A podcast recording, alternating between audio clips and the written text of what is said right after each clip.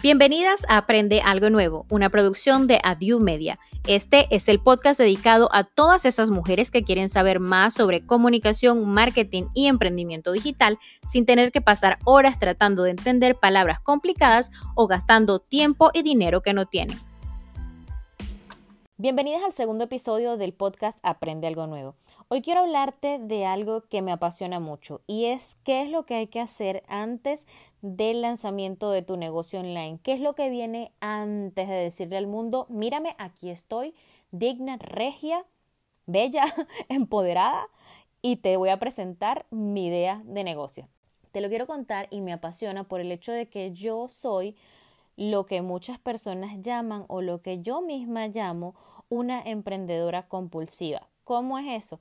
Bueno, yo desde que estaba en el primer semestre, no en el primer semestre, desde que estaba como en el tercer semestre de la carrera de periodismo, yo empecé a hacer pequeños emprendimientos con mis amigas.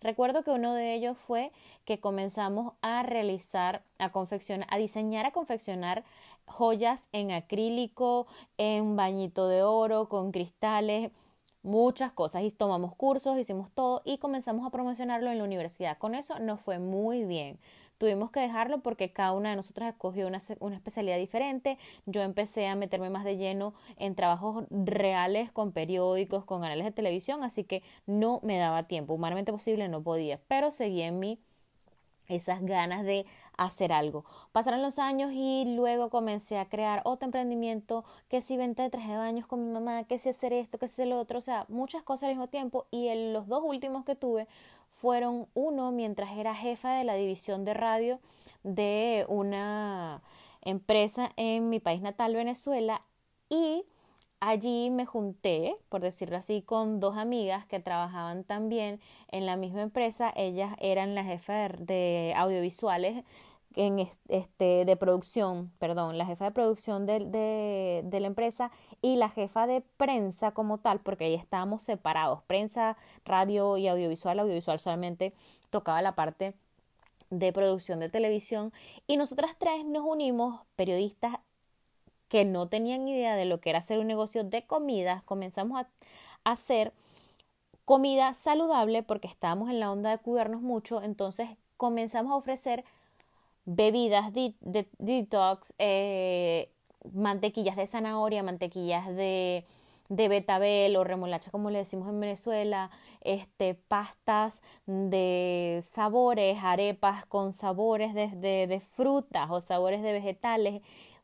Fue un éxito, mucha gente nos compró, era algo que, te llevamos que les llevamos directamente a su casa pero tuvo toda una ingeniería detrás. Entonces, esa ingeniería que hay detrás es lo que yo te quiero decir, porque sí es bien cierto que nosotros promocionamos ese negocio en las redes sociales, fue algo básicamente online, tuvo una preparación previa, igual con lo que pasó con lo que te estaba contando al principio del emprendimiento que tuve cuando estaba en la universidad con mi amiga en cuestiones de bisutería.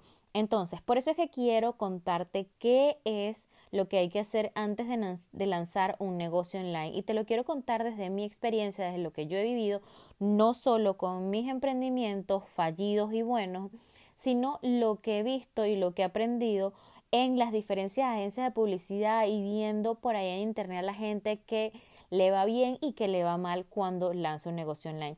Lo primero que quiero que sepas es que tienes que saber ¿Qué es o cuál es tu punto fuerte? Eso es lo primero que necesitas saber. Por ejemplo, en mi caso, mi, punto fuerte es la comunicación. Entonces, lo mío sería comunicación, ese es mi punto fuerte. Si tu caso es que tú eres un psicólogo, tu punto fuerte es la psicología, ok, ¿qué rama de la psicología es en la que tú eres más fuerte? Tú eres pastelera, entonces, en tu rama de pastelería, ¿cuál es lo que eres más fuerte? ¿Eres más fuerte en galletas? ¿Eres más fuerte en pasteles como tal? ¿O eres más fuerte en creación de helados, por ejemplo? Eso es lo que quiero que hagas. Cuando sepas cuál es tu fuerte, ah, entonces quiero que vayas y digas, bueno, mi fuerte son las galletas. Entonces, yo quiero ofrecer galletas diseñadas por los propios, por los compradores y que además tengan un ingrediente natural como cúrcuma. Entonces ahí estás mezclando tu fuerte con algo que quizás las personas quieren hacer. Ese es la primera, el primer ejemplo que te pongo. El segundo ejemplo que te puedo poner es, ok, mi punto fuerte es que yo he trabajado durante cinco años o más de cinco años con niños de padres divorciados ayudándolos a que ellos eh, mejoren sus notas en el colegio. Entonces yo creo que ese es mi punto fuerte, ¿verdad? ¿Qué, qué puedo hacer yo con ese punto fuerte? Por ejemplo, yo con ese punto fuerte puedo ayudar a padres y madres divorciados que tienen niños que están con un rendimiento bajo en el colegio. Entonces ya tú tienes tu punto fuerte y aparte de sacar tu punto fuerte, has definido una mini oferta que vas a validar más adelante. Luego de que tú tienes tu fortaleza, de que ya tienes la idea de qué es eso que tú quieres ofrecer, vas a necesitar responderte tres preguntas indispensables. La primera es ¿qué recursos tienes disponibles en este momento hoy? Hoy cuando estás escuchando este podcast, ¿qué tienes disponible para comenzar tu emprendimiento? ¿Qué dinero, eh, tiempo, eh, qué tienes disponible en este momento? Equipos, ¿qué es lo que tú tienes? Entonces, una vez que ya tú hayas hecho tu inventario mental de lo que tú tienes, vas a decir, ok, mira, fíjate, yo tengo una computadora. Puede que esté viejita, puede que no sea una Mac de las más sofisticadas, pero ella camina, ella, ella, funciona. También tengo un celular. Mira, fíjate, un celular inteligente, yo me puedo meter en Instagram, me puedo meter en Facebook, tengo datos, tomo unas fotos decentes, yo tengo una computadora y un celular, chévere. Ah, pero también tengo una impresora. Con la impresora puedo hacer cosas de trabajo. Oh, muy bien. Entonces, mira, viéndolo desde la parte realista, desde lo que es mi presupuesto familiar, lo que es mi condición de vida real, entonces yo lo que puedo invertir son 50 dólares, máximo 60 dólares en lo que es este proyecto, que si entre comprando material, si es que tengo que comprar material, que si tengo que pagar algún tipo de fee, de comprando un, dominio web, algo así por el estilo, ¿qué es lo, qué es lo que, en qué puedo invertir? Perfecto. Luego de que ya definiste cuándo puedes invertir, es que vas a determinar cuántas horas a la semana tienes tú disponibles para ese emprendimiento, para ponerle a ese plan de negocio. O ponte, si no es cuántas horas tienes semanales, ponte cuántas horas tienes diarias.